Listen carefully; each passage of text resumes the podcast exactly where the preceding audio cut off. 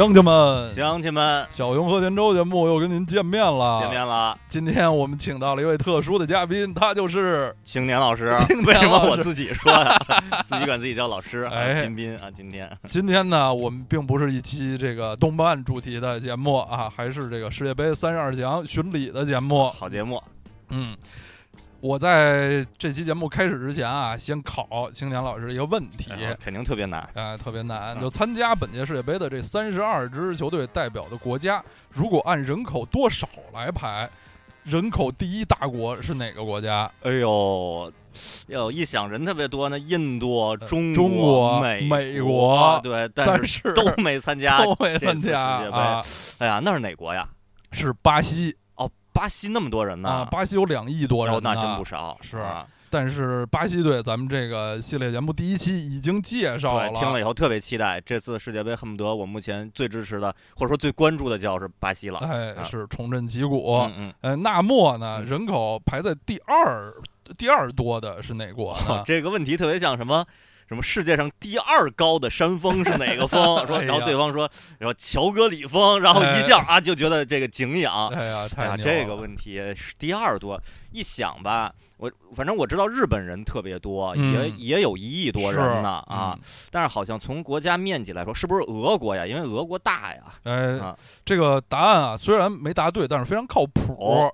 哦呃，俄罗斯东道主和日本分别是参加本届世界杯人口第三和第四多的国家，哦第三、哎第四，嗯，排在第二位的呢啊。是一个非洲国家，非洲提醒一下的啊，哎，我就知道利比里亚人特别少，这个 乔治维阿，对啊乔治维阿嗯。威赫的这这个家乡哎。哪儿人最多？呃我还真不知道。呃，那就揭晓一下，啊。就是有呃非洲天府之国 之称的尼日利亚，哦，尼日利亚有有多少人啊？有将近两亿人，两亿人。一点九亿人，一点九亿人，那就是真是两个四川那么多人。对，啊它不光是，它不光 是人口是两个四川，它啊面积也是两个四川省那么大。哦，那就是什么天府之国乘以二对啊，就是什么超级赛亚人二、超级赛亚人三，在世界上，这这是一个非常大的国非常家了大的国家啊！而且它跟这个天府之国也不是随便比，它挺富饶的。哦，最主要的资源是有石油，哎呦，那它是一个石油出口国应国。该挺富裕的。啊嗯，在非洲等于是一个又个儿又大、人又多，还啊相对比较富裕的国家不。错啊嗯，好，这个关于尼日利亚国家的这个概况啊。就介绍到这里，啊然后这本期节目 在欢声笑语中然后 给大家放首歌，然后就完了。就完了啊。好啊，哎，青阳老师对尼日利亚国家足球队有什么印象啊？卡努啊，哦，对很熟啊。对，这技术特别好，脚下非常灵活，呃大高个儿，好像特别高，对一米一米九多。对对，然后就反正印象中什么过人的画面也有，什么射门儿技术也不错，是，而且还有心脏病啊，就是对对。对，在我心中被誉为非洲的三山 纯，非洲的球场贵公子，就是足球小将里边的三山纯是一个之前有心脏病的设定的角色。嗯然后因为技术特别好，被称为球场贵公子。然后后来在设定里是心心脏病治好了，哎然后卡努心脏病后来好像也是给治的还还好了。对，反正是正正经经的嗯踢完了整个足球生涯，对没有说二一二十一岁就退役，对，没因啊为心脏病就彻底退了。对啊啊，表现非常就是我在我心中是一个小将，就属于特别年轻，永远是一个小将，对，跟南方一新对啊新秀就跟欧文一样，永远是小将欧文。小将欧文，对小将。想象一下卡努，就特别高，头发发型，脖子挺长，像一个仙鹤似的，有点那种、啊对对对那种是一位贵公子，对贵公子，非洲贵公子 非，洲贵公子卡努，啊哎呀，太牛了，嗯。好，那下面我就开始介绍尼日利亚队的情况。好，我好好学习一下。好，尼日利亚队人送外号“超级雄鹰 ”（Super Eagles），是非洲一支传统的强队。他们从九十年代开始登上世界足坛，跳板是一九九四年的非洲国家杯，当时他们是获得了非洲冠军，然后史上第一次打进世界杯。从此以后，尼日利亚队就成为了世界杯舞台上的绝对常客。在过去的六届世界杯，就是从一九九四到二零一四这六届世界杯里，他们五届打入决赛圈，包括这一届，就是他们最近七届世界杯有六次打入决赛圈。嗯，另外在这个前六次里面有三次都获得了小组出线，打进了十六强。嗯，这在非洲球队里都是无人可比的。最简单的就是尼日利亚队是唯一一支连续参加了上届和本届世界杯的非洲球队。非洲现在在世界杯上有五个名额。呃，上届世界杯非洲区的五支参赛队是阿尔及利亚、喀麦隆、加纳、科特迪瓦和尼日利亚。本届世界杯这五个队里，除了尼日利亚队，有四个都换了。他们包括我们已经介绍过的突尼斯、摩洛哥、塞内加尔，还有没有介绍的埃及。这也可以看出非洲足协他们的成员国之多，水平之接近，非洲区世界杯预选赛争夺之激烈惨烈。尼日利亚队能保持这种很稳定的出线率，这是非洲国家里面非常不容易的，叫他们非洲老大，也基本上是没问题的。上届巴西世界杯，尼日利亚队是以非洲冠军的身份参赛的，在小组赛也获得了出线。呃，在进入十六强后是零比二输给了法国队。那场比赛我全程看了直播，觉得尼日利亚队虽然处于下风吧，但是在场上踢的有板有眼，输的不难看也不丢人。但是啊，当时的尼日利亚队已经出现了一些问题，就是他们的呃球队的年龄结构不合理，有严重的老的老小的小的问题。一批老队员年龄很大，而小队员年龄又太小，很欠缺那种正在当打之年的中生代球员。这个问题在上届世界杯之后就大规模的暴露了出来，以至于这支两届的非洲冠军啊，也严格的说是三届啊，三届的非洲国家杯冠军球队，在最近的两届一五和一七年的两届非洲国家杯中。都没能打进决赛圈，就是都没能参加。这对超级雄鹰来说肯定是奇耻大辱。这个问题直到他们找到了新的主教练，才得到了解决。尼日利亚队现在的主教练德国人格尔诺特·罗尔，在国际足坛算不上是一个很响亮的名字。这位教练岁数也不小了，今年有六十五岁。他踢球的时候是一个踢后卫的，从来没有入选过德国国家队。当然，他踢球的那会儿还是西德国家队。他是足球生涯的起步挺高啊，效力的第一支职业队就是拜仁慕尼黑，但是没在拜仁留下。后来呢，足球生涯的。绝大部分是在一支法国球队，就是波尔多队度过的。他在波尔多队一踢就是十二年，最后在波尔多队退役。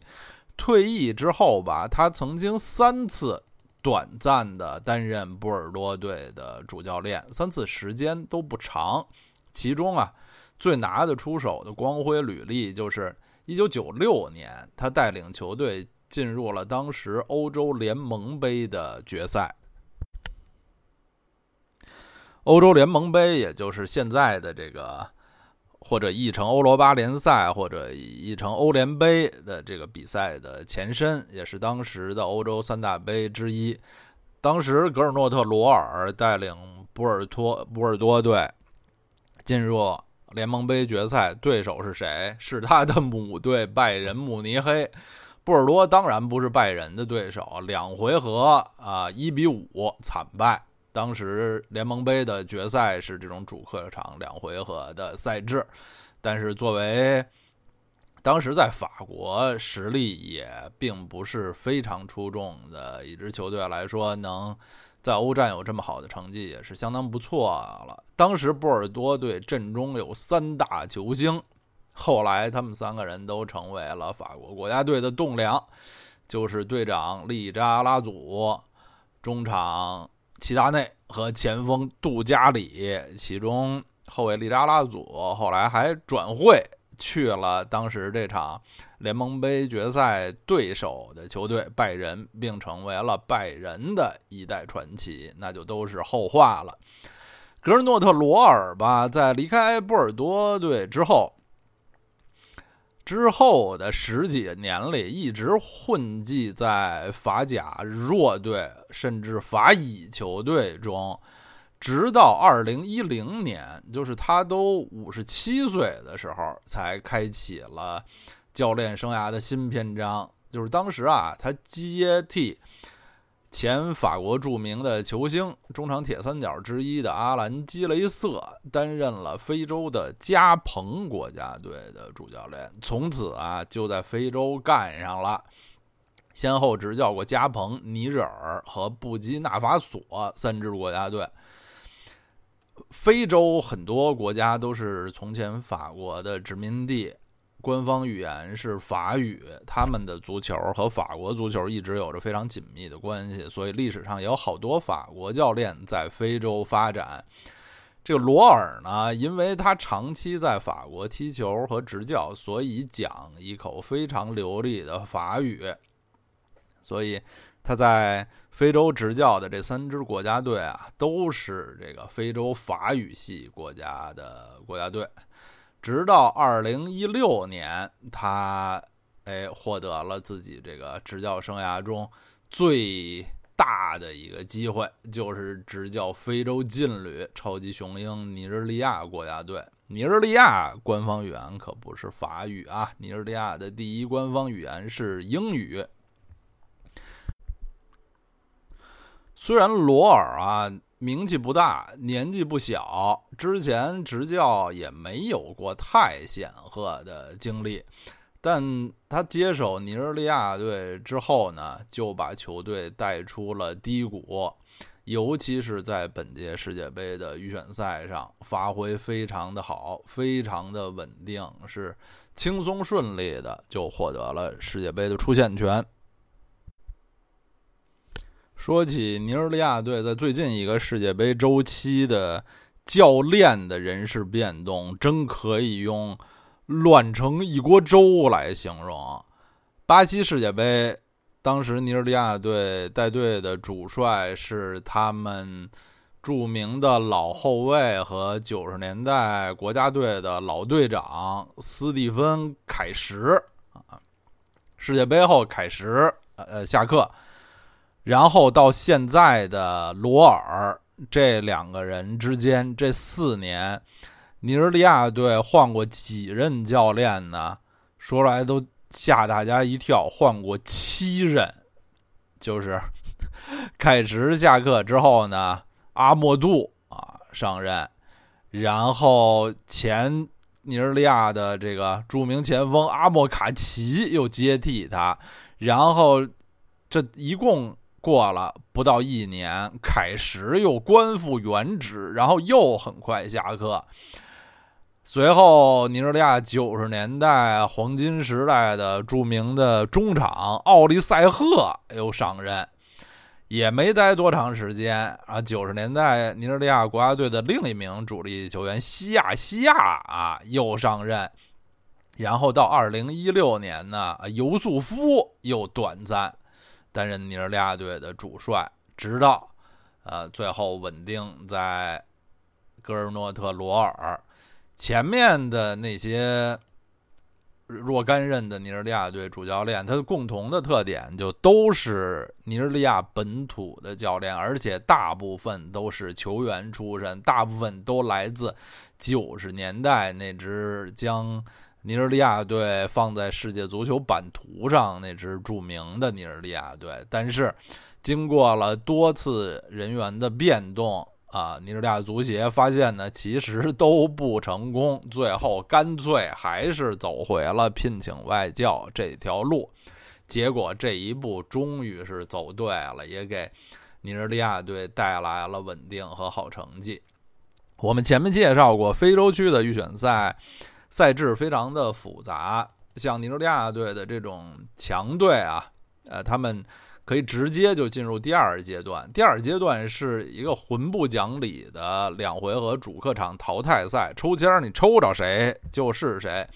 尼日利亚队的签运还不错，他们抽到的是来自非洲南部的小国斯威士兰队。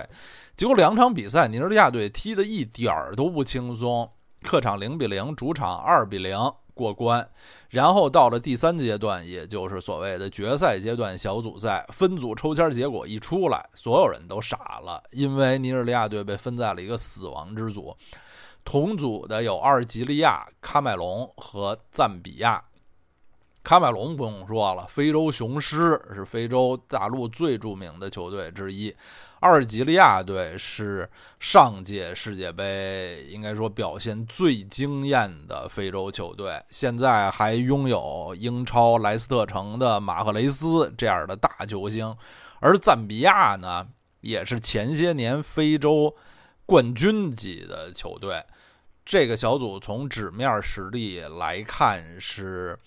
非洲区决赛阶段几个小组里毫无疑问最强的，而尼日利亚队在过去这个世界杯周期在非洲内部的一些比赛的成绩并不太好，但是很多人都没想到尼日利亚队居然能在预选赛里踢得这么好，这么轻松和顺利，他们最后是成为了整个非洲区第一支。获得呃出线权的球队，在倒数第二轮主场一比零击败赞比亚之后，就提前一轮出现了。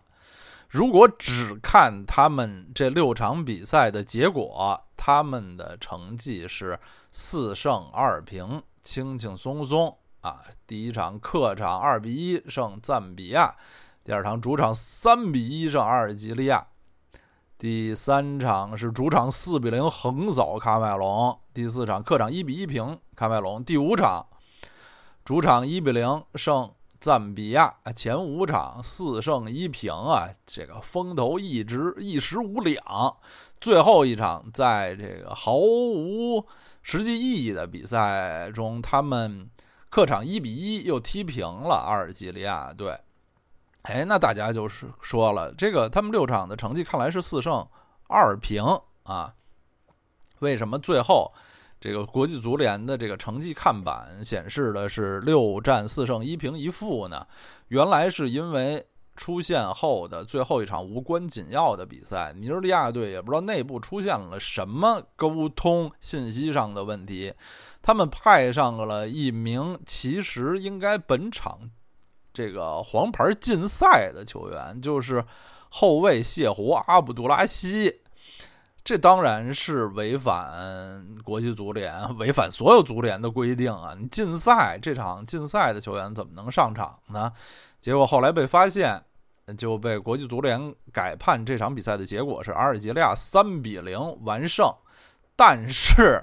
就像前面说的，这场比赛的结局已经对整个出现的大势没有任何影响了。就算有这场被判零比三负，尼日利亚队还是小组第一出现，而阿尔及利亚队呢，还是最后小组第垫底儿。可见阿尔及利亚队现在的情况是多么混乱糟糕。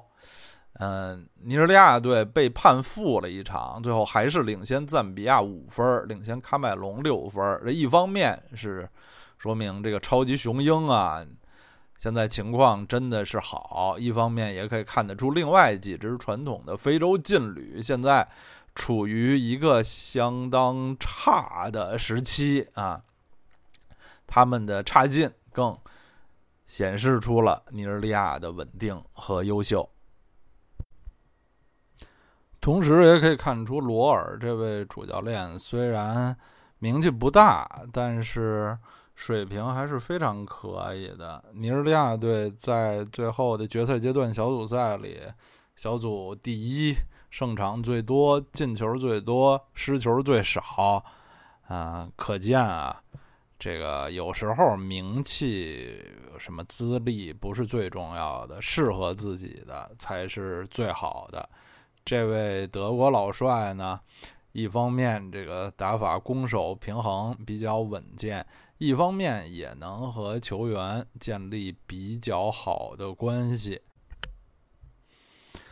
他的球员里既有像中场米克尔队长这种早就在欧洲豪门功成名就的球员，也有像前锋维克托·摩西这种在欧洲豪门打主力的。呃，阿莱克斯·伊沃比这种冉冉升起的新星，也包括主力门将埃曾瓦这种岁数也不小，从来没有离开过本国的之前籍籍无名的球员，嗯，他都能够不拘一格的使用啊。现在队内的气氛也是比较健康的。和上届世界杯相比，他们的老门将恩耶马、老后卫队长约瑟夫·约伯、老前锋奥德姆·温吉、绍拉、阿梅奥比等人都已经退出国家队了，而年轻球员很多都已经成长，成为球队的中坚力量。现在尼日利亚队。呃，虽然依旧是一支相当年轻的球队，但是他们三条线上都有老将来当做主心骨，而且这些老将呢，大部分只是国际比赛经验比较丰富，其实岁数也并不是很大啊。还是这么一支年轻有朝气的球队，阵容绝对称不上是球队历史上最豪华的，但是和上届世界杯相比，实力应该说稳中有升，而且那种青春的朝气更足了。我们来看一下他们的阵容，主力门将就是刚才提到的在尼日利亚国内联赛效力的埃曾瓦。这名球员是八八年十月的，呃，今年也将近三十岁了，但是在整个足球生涯中从来没有离开过本国。到了这个岁数，可能登陆欧洲的可能性也微乎其微了。他身高一米八六，成名倒是比较早，早在十年前他就随尼日利亚国家队参加过北京奥运会。当时我还 和青年老师去工体看过尼日利亚队的比赛。当然了，埃曾瓦那时候是替补门将，在奥运会中也没有获得上场机会。那支尼日利亚队最后是在决赛里输给了拥有迪呃迪马利亚、梅西什么的阿根廷国奥队，获得了银牌。那支尼日利亚国奥队的球员里，现在还活跃在。国家成年队的球员就只有门将埃曾瓦一个人了。相比之下，门将确实是尼日利亚队最弱的一环。除了埃曾瓦以外，他们的两名替补门将阿克佩伊和乌佐诺啊，这个。国际比赛经验就更欠缺了，也都不是在很 像样、很正经的球队效力。相比之下，之前他们的这个传奇老门将文森特·恩耶马，这个实力啊、名气啊，当然要强得多啊。恩耶马。虽然个子不高，一米八二，但是充满了个性，非常擅长扑险球，对队友也很有号召力。至今，恩耶马都和他们的这个老队长约瑟夫·约伯一样，共同保持着尼日利亚国家队历史出场的记录。两个人都是代表球队打过一百零一场比赛。现在门将这个环节是。确实是尼日利亚最弱的一环。最近两场热身赛，他们使用的都是非常年轻的小门将弗兰西斯·乌佐霍。这是一位1998年10月出生的球员，比埃曾瓦要整整小十岁啊！今年只有19岁，但是身体条件非常好，有一米96的身高。目前是西班牙拉科鲁尼亚队的替补门将，在西甲出场的机会非常少，因为确实太年轻了。呃，本赛季拉科也不幸降级，虽然乌佐霍。呃，在国家队最近两场热身赛打的主力，但是以他的这个经验和年龄，还是不太能想象他能在世界杯上来呃担起这个一号门将的大任。在后卫线上，他们的第一元老是主力左后卫，三十岁的埃尔德森埃切吉勒。现在在比利时联赛效力，他上届世界杯啊，其实已经入选了最后的二十三人最终大名单，但在世界杯开赛前几天不幸因伤退出。此前他还参加过一零年的南非世界杯，当时只有二十二岁啊，是最近一个时期尼日利亚队后防线上非常倚重的一位球员。左边卫身高有一米八四，属于这种身材比较高的边后卫。但是他在足球生涯中效力过多支球队，呃，很难在一支球队待很长时间。可能在打过的最有名的队就是法甲的摩纳哥了，但是在摩纳哥也没待下去，多次被出租，就是。一名典型的在国家队表现要超过自己俱乐部表现的球员，在左后卫位置上还有一名球员是布莱恩·伊多伍，呃，这位球员今年二十六岁，身高一米八零，是国家队的新人，去年年底才首先入首次入选尼日利亚国家队，他的身世也相当的有趣，他出生在。俄罗斯的圣彼得堡，父亲是尼日利亚人，母亲是尼日利亚和俄罗斯混血。童年在尼日利亚度过，后来呢又搬回了俄罗斯，现在就生活在俄罗斯，也在俄超联赛效力。他在这个阿姆卡尔普尔姆队踢球。啊，他的这个身世和丰富的在俄罗斯踢球和生活的经验，肯定是他。入选本次世界杯大名单的一个非常利好的条件，在中卫位置上名气比较大的是肯尼斯·奥梅罗，一九九三年十月的球员，今年还不到二十五岁，但是已经参加过上届巴西世界杯，而且当时就是球队的绝对主力。奥梅罗这名球员，他出自切尔西。的青训系统，但是没能在切尔西队留下，多年以来一直是租借在外。目前在土耳其联赛效力，其实他的所有权现在还是属于切尔西的。嗯，他入选国家队非常早，不到二十岁就入选了尼日利亚国家队。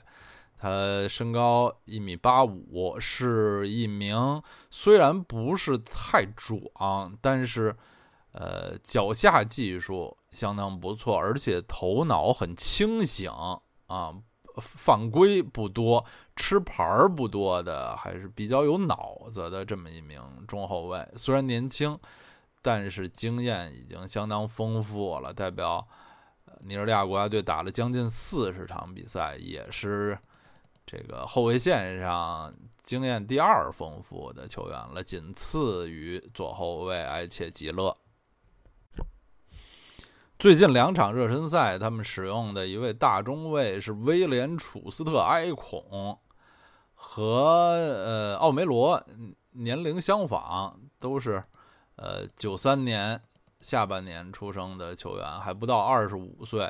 这个楚斯特埃孔身材就更好了，身高有一米九一，他出生在荷兰，父亲是尼日利亚人，母亲是荷兰人，所以在外形上和这个黑非洲球员还是很容易区别。呃，他的足球生涯之前基本上都是在荷兰和比利时度过，不过现在呢，也是去了土耳其，在布尔萨体育队踢球。中卫方面有一名替补球员是二十九岁的莱昂巴罗贡，呃，他是出生在德国。父亲是尼日利亚人，母亲是德国人，所以也是一位这么典型的有着黑白混血儿相貌的一名球员啊。身体条件很好，身高一米九零。他的足球生涯全部是在德国赛场度过的，目前效力于德甲的美因茨队，说不上是球队的绝对主力，是。一名主要的轮换球员吧，也是因为身材非常好，一米九零。他和那个楚斯特埃孔一样，都是在本队主罚前场定位球的时候非常有威胁的这个头球啊，很有威胁的可能头球进球的球员。但是巴洛贡的特点是。的缺点啊，就是犯规很多，吃牌很多，这么一名球员，在中卫的这个排序上，排位更低的是斯蒂芬埃兹，现在效力于保加利亚联赛啊，是一个巨人中卫，身高有一米九八，嗯，然后我们来看右后卫，尼日利亚队的右后卫都是。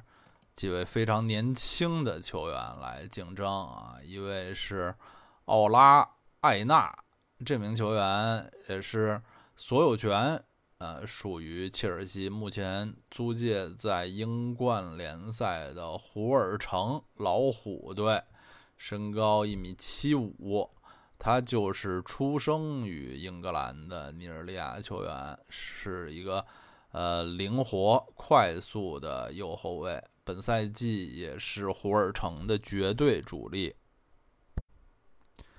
还有一位更年轻的右后卫是九五年年底出生的泰隆埃布埃西，他出生在荷兰，父亲是尼日利亚人，母亲是荷兰人，目前在荷甲的 ADO 海牙队效力。看尼日利亚队这条后防线啊，有几个特点是，总的来说还是比较年轻，稍微稚嫩一点儿。另外就是颇有几位黑白混血儿。球员，身体素质都相当的不错。好，我们来看中场。这支尼日利亚队无可争议的精神领袖和球队的核心，就是他们的队长约翰·奥比·米克尔。米克尔在国际足坛成名已经十好几年了，今年才也不过就三十一岁啊！他身高一米八八，在当年在切尔西效力十几年，都是打防守型中场。最近两年已经来到了中超赛场，在天津泰达队效力。他一向在国家队的位置比在俱乐部要靠前，更像是一个组织甚至进攻型中场。最近十几年，他一直是尼日利亚国家队非常重要的球员。二零一零年的南非世界杯赛前，他因为受伤。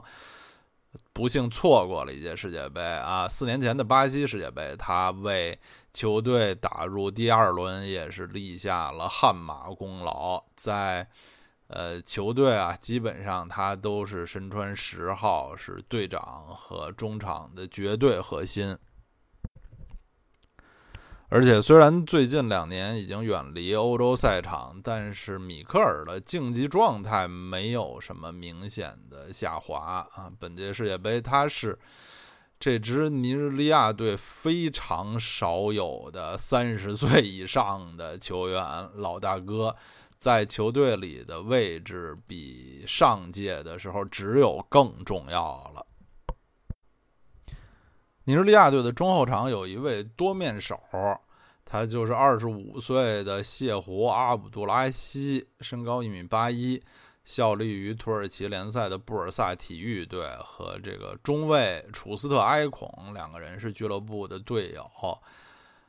谢胡阿卜杜拉杜拉西西在国家队也是很重要的球员。刚才我们说，尼日利亚队在世界杯选赛的最后一场，错误的派上了一名应该黄牌停赛的球员，最后被判判罚零比三输。派上的那个球员就是谢胡，也由此可见，他在国家队也是有相当稳固的地位的。呃。这名球员的缺点就是吃牌比较多，犯规多。其实他从高空球到铲球这些防守的技术，呃，小活方面都是很优秀的。老队长米克尔在中场中路的副手是奥纳奇，奥纳奇是九二年年底的球员，今年二十五岁，身高只有一米七三。作为一个踢防守型中场的球员。呃，身材是比较有一些劣势，但是，啊，他能在这个土耳其的也是一支劲旅吧，特拉布宗体育踢主力，肯定还是很有一套。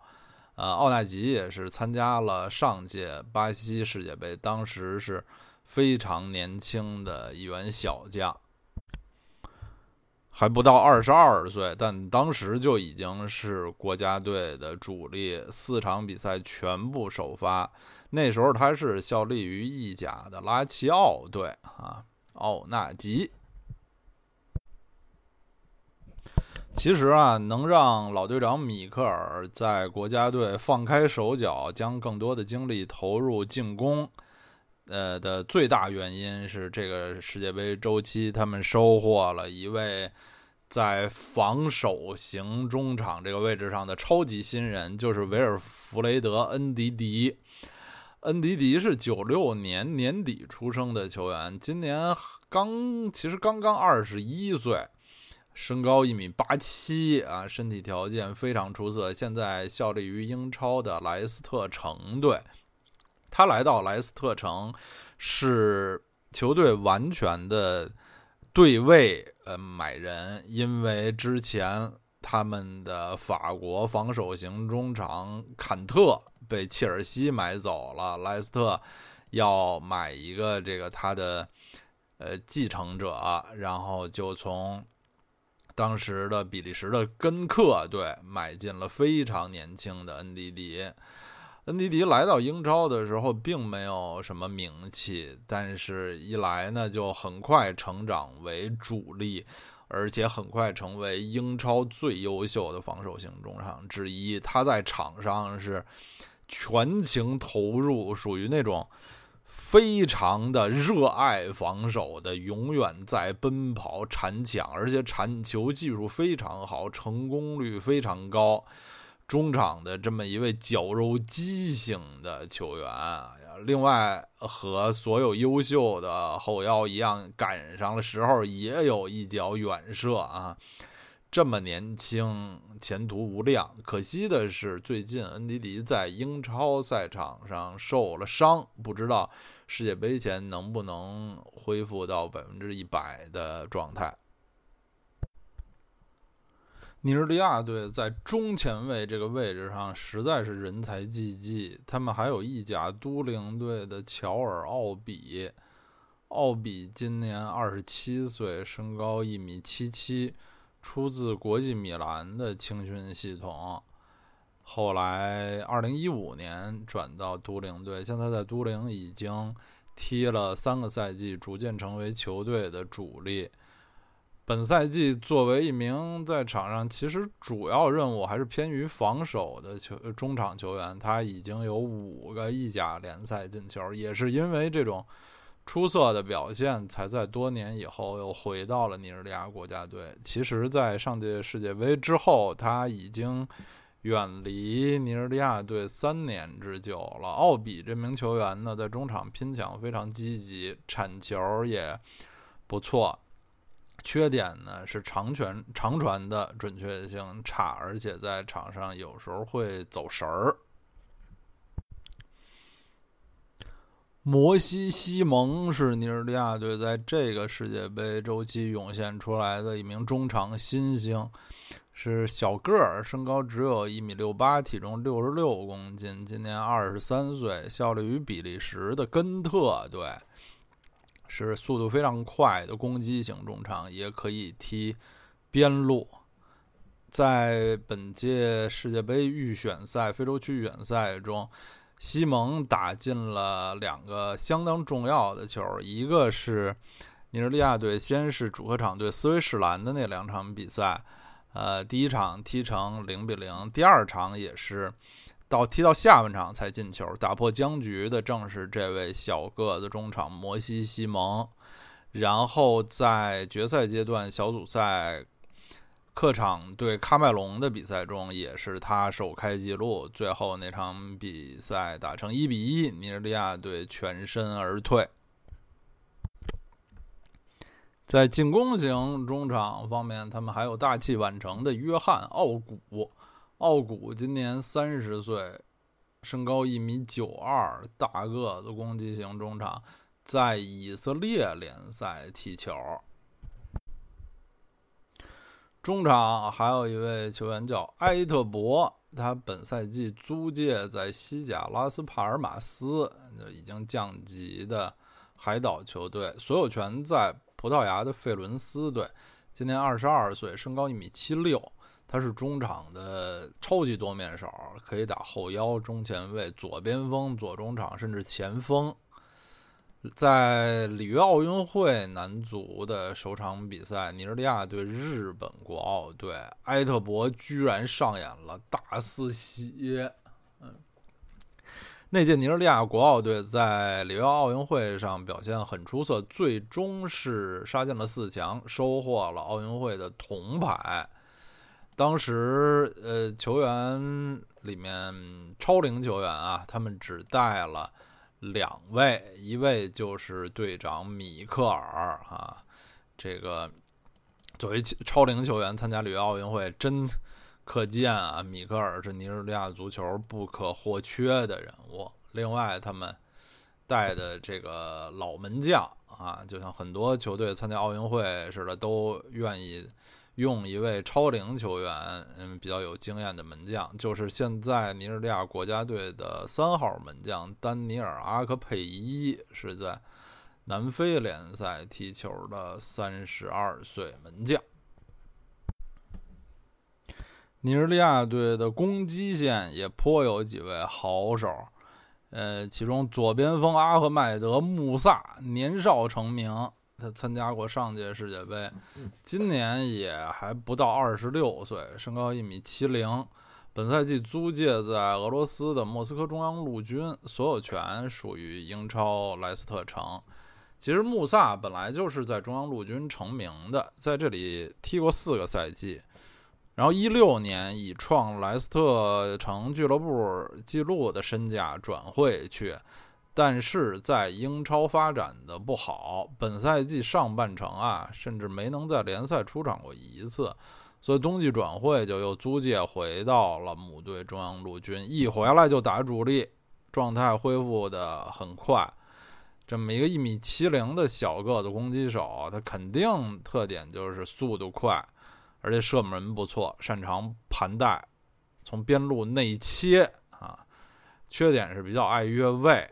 穆萨虽然年少成名啊，这个岁数不大，现在还不到二十六岁，已经代表尼日利亚国家队踢了将近七十场比赛，打进十三球，是现在尼日利亚队锋线上的第一元老和第一射手。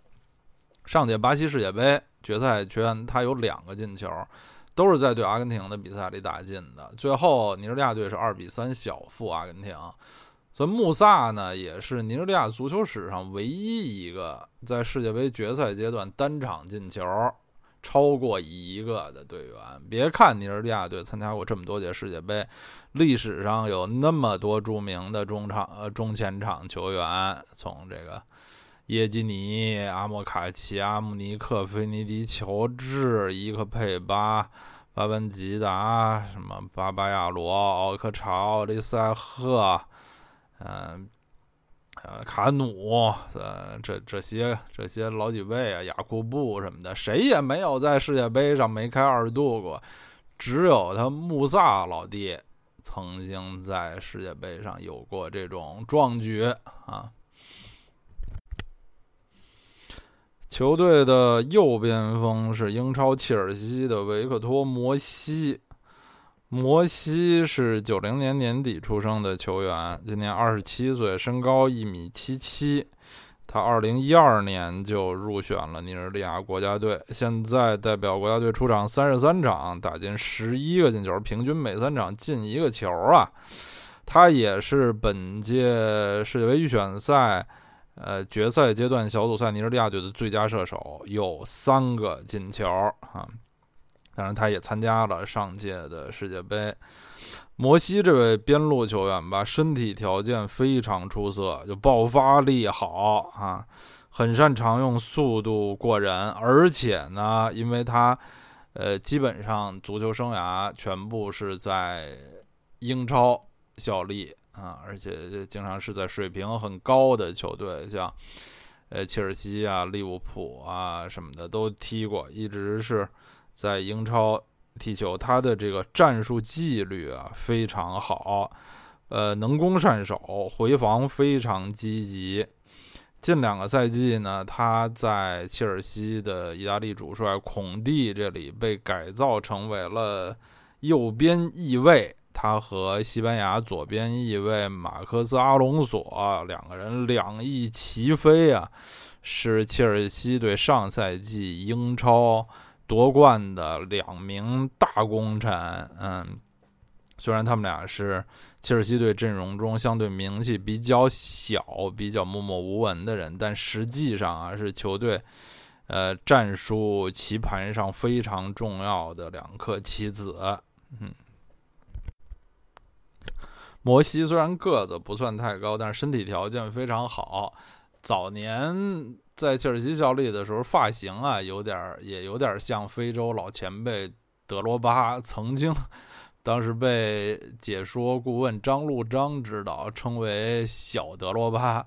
实际上，他们俩的风格还是有很大的不同的。德罗巴是强力中锋，摩西还是这种边路飞翼的风格。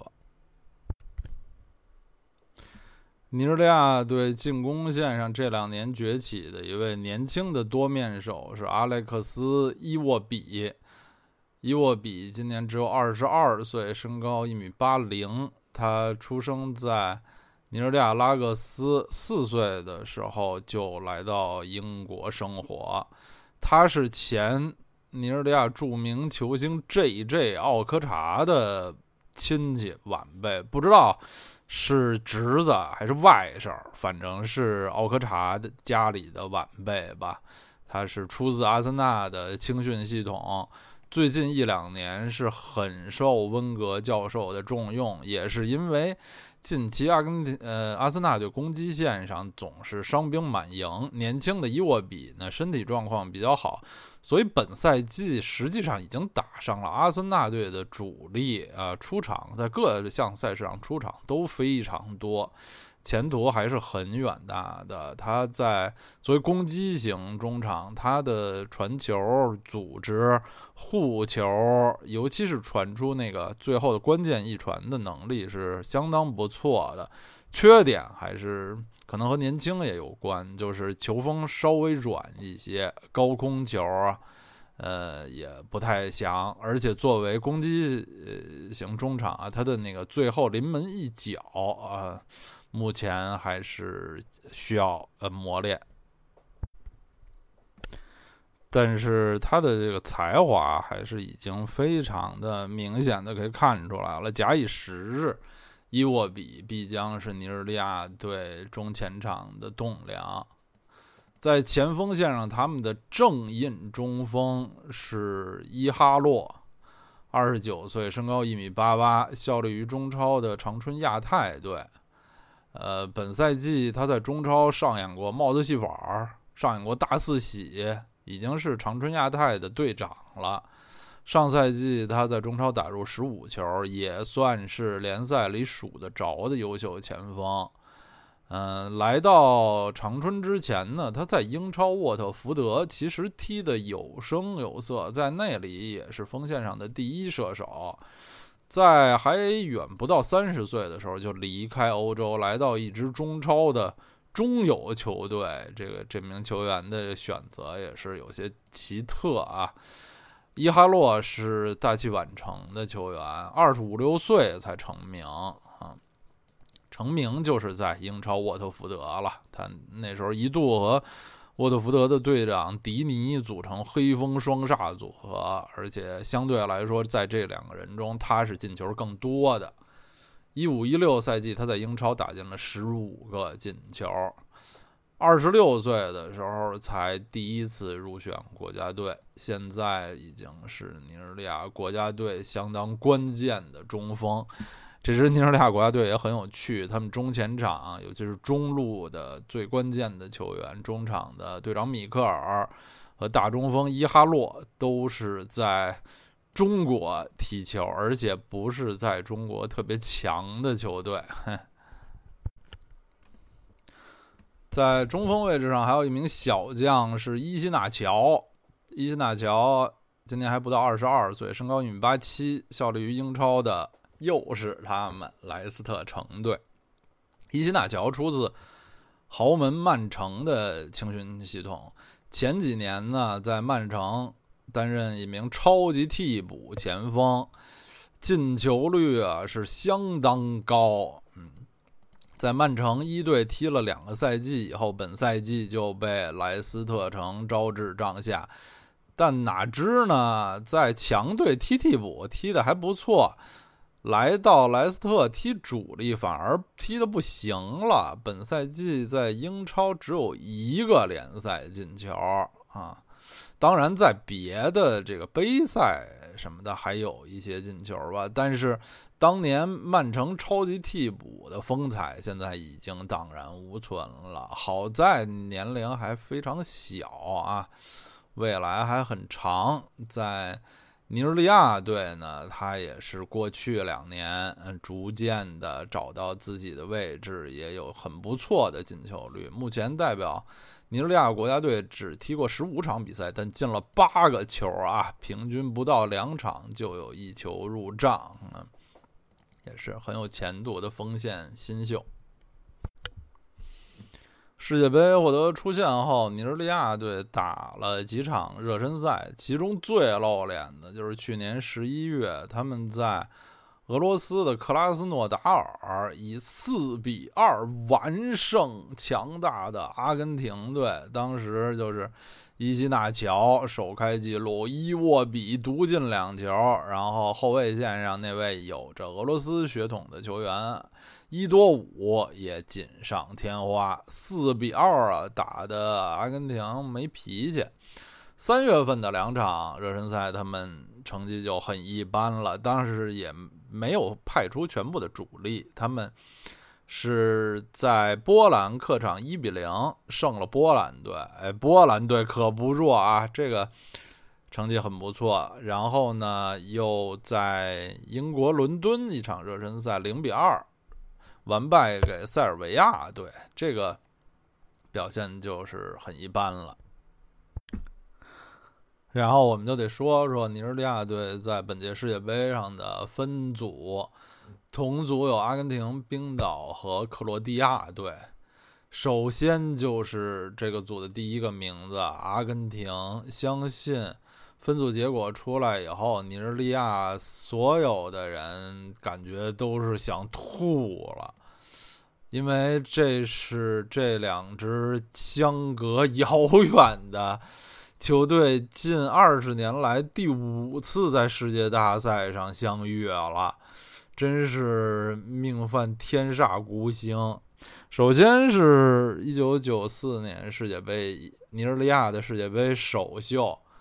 呃，小组赛两队相遇，那也是马拉多纳在世界杯上踢的最后一场比赛了啊。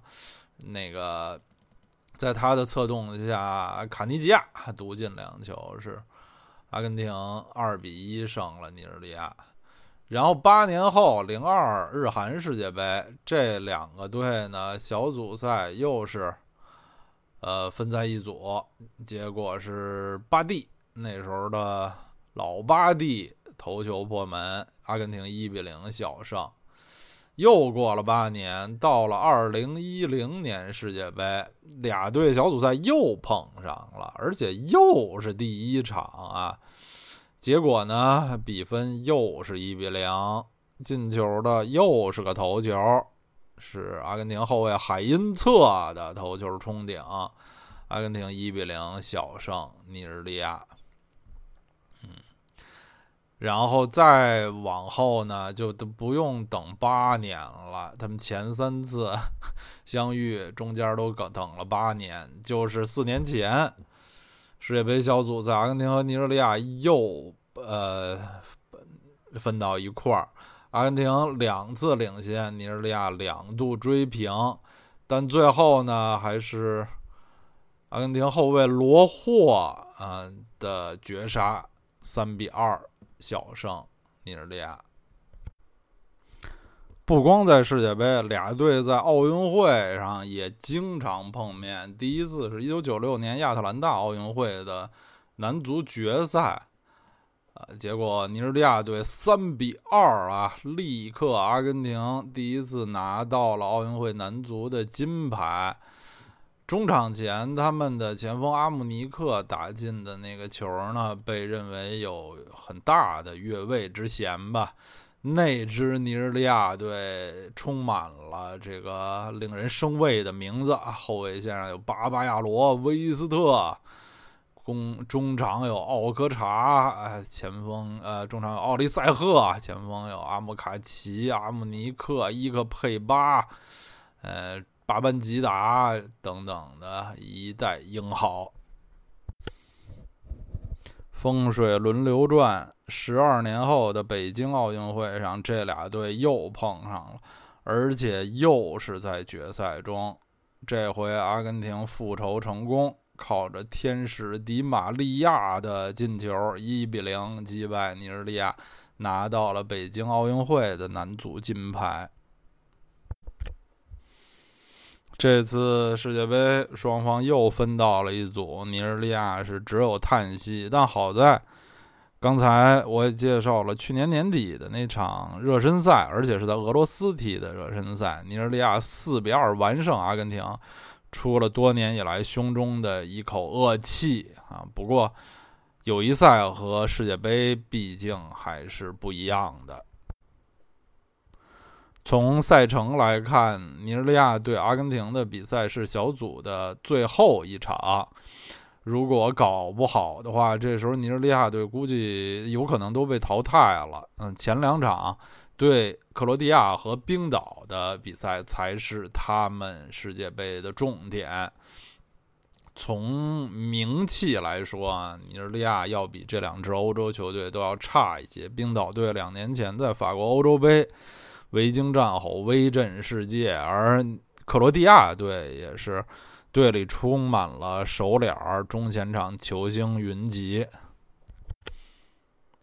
估计尼日利亚队被不少人认为是这个 D 组实力最弱的一支球队，确实是从纸面实力来看呢，他们和哪个对手相比都不能说就占到上风。但是这个组实际上实力非常接近。如果说本届世界杯有一个准死亡之组的话，我觉得就是这个组。尼日利亚队绝不是没有希望的。他们世界杯预选赛踢得这么好，啊，在世界杯的这个大赛赛场也有了很多的经验。这次由一位经验丰富的德国老帅率领。呃，球队新老结合啊，充满了朝气，还是有的一打。好，尼日利亚队的情况基本就是这样了啊。咱们听完以后觉得可惜是现在没有像卡努那样的呃新一代的球场贵公子了，唏嘘啊。没有那么贵气的球员了，对，也没有像韦斯特那样的这个发型人了，是是，非常遗憾，对，非常遗憾。也是尼日利亚的哦。这次他们的这个分组哈比较艰辛一些，看着啊，呃，看好他们能在小组出现的人可能不是不是太多，但是刚才我们介绍的还是有一定实力的，而且有这么小两亿父老乡亲的支持，就是啊，也没准会创造奇迹，让我们期待他们的表现。嗯。